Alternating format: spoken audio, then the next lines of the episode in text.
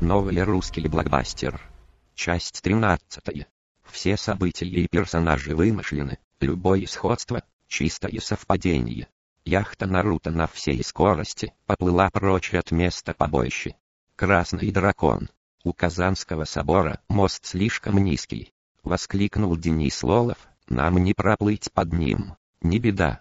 Воскликнул полковник Самураев, моя яхта оборудована функцией заныривания.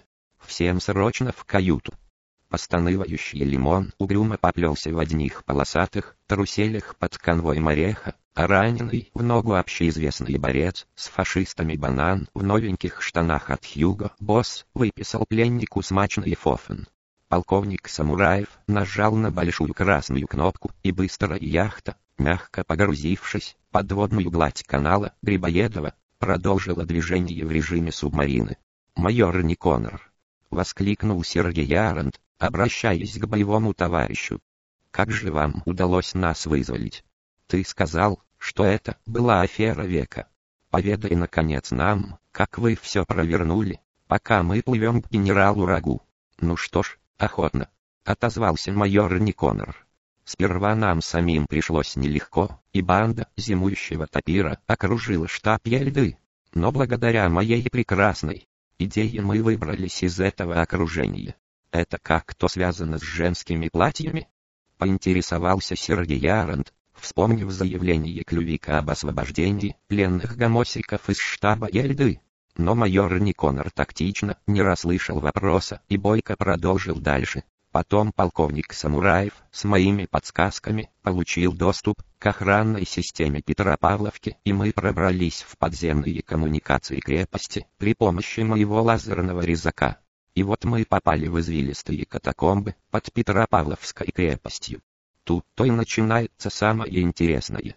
Мы оказались на вражеской территории, полной вооруженных до зубов топировцев. Пробраться до камеры и остаться незамеченными не представлялось возможным. Все начали думать, что же делать. И тут меня в очередной раз посетила гениальная идея. Я как раз прошел игру Hitman на Sony PlayStation и это дало мне пищу для размышлений. Выглянув в режиме стелс за угол очередного коридора, я увидел, что в нескольких метрах стоит два охранника и о чем-то беззаботно бакланит. Далее план в голове нарисовался сам собой, и я поделился им со своими товарищами. Нужно было как-то отвлечь этих ублюдков. Гвардии сержант Таляша сковырнул со стены кусок кирпича и бросил его в противоположную сторону тоннеля. «Вас ист нахуй!» — заверещали топировцы и, похватав автоматы, пошли смотреть, кто же там шумит. Тут-то общеизвестный борец с фашистами бананы-партизан Орех настигли их сзади и, тюкнув по темечку, отправили в режим гибернации. Дело оставалось за малым, нужно было переодеться в топировскую форму. Банану, к слову, сказать очень понравились новые немецкие штаны. Благо один из топировцев был весьма дороден, и его outfit пришелся нашему герою по размеру. Да к тому же из него выпал loot, несколько звонких монет, немецкая опасная бритва с ручкой из красной алмазной древесины, шоколад Ritter Sport с марципаном, пиво Jopen из Голландии, хрустящий брецель, серебряный канделябр, рябчики булуньев в фольге и ключ от тюремного блока казематов Петропавловки. Было решено разобрать забугорные буржуазные излишества по карманам, а деликатесы уничтожить на месте. Закончив с переоблачением и спрятав топировцев в шкафу, банан и орех, под видом охранников стали конвоировать нас в тюремный блок Петропавловской крепости.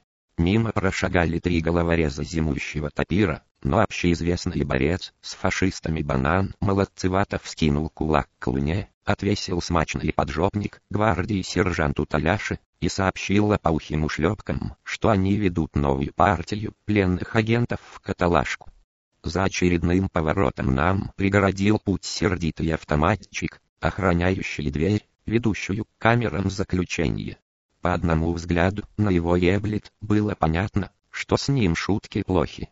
Ситуация опять накалилась до предела, казалось, что шкала подозрений вот-вот заполнится до критической отметки. Но банан на то и общеизвестный борец с фашистами, что он знал, что сказать бусурманину, чтобы тот не переживал. Вирфюрен Русишин, Гефангенен Пиздохин Шванц. С чисто баварским акцентом произнес он и достав из инвентаря ключ, принялся отпирать дверь. В это время партизан Орех подмигнул охраннику и отвесил мне смачного леща для правдоподобия. Пока бананка наебился с замком, Дак Мастак подглядел в журнал пленников и увидел там ваши имена. Орех сурово затолкал нас за дверь тюремного блока. Мы прошли несколько коридоров и таким образом смогли попасть к вам в каталажку. Маскарад удался на славу. Все благодаря моему глубокому опыту в игру на Sony PlayStation. Кстати, Орех, держи леща обратно. Завершил монолог майор Никонор, возвращая Ореху ядреный подзатыльник. Отличный был план. Одобрительно закивали головами Денис, Лолов и Сергей Арант, пожимая руки своим боевым товарищам. Яхта Наруто вынырнула на поверхность реки Фонтанки и направилась в воды Большой Невы, крейсеру «Аврора».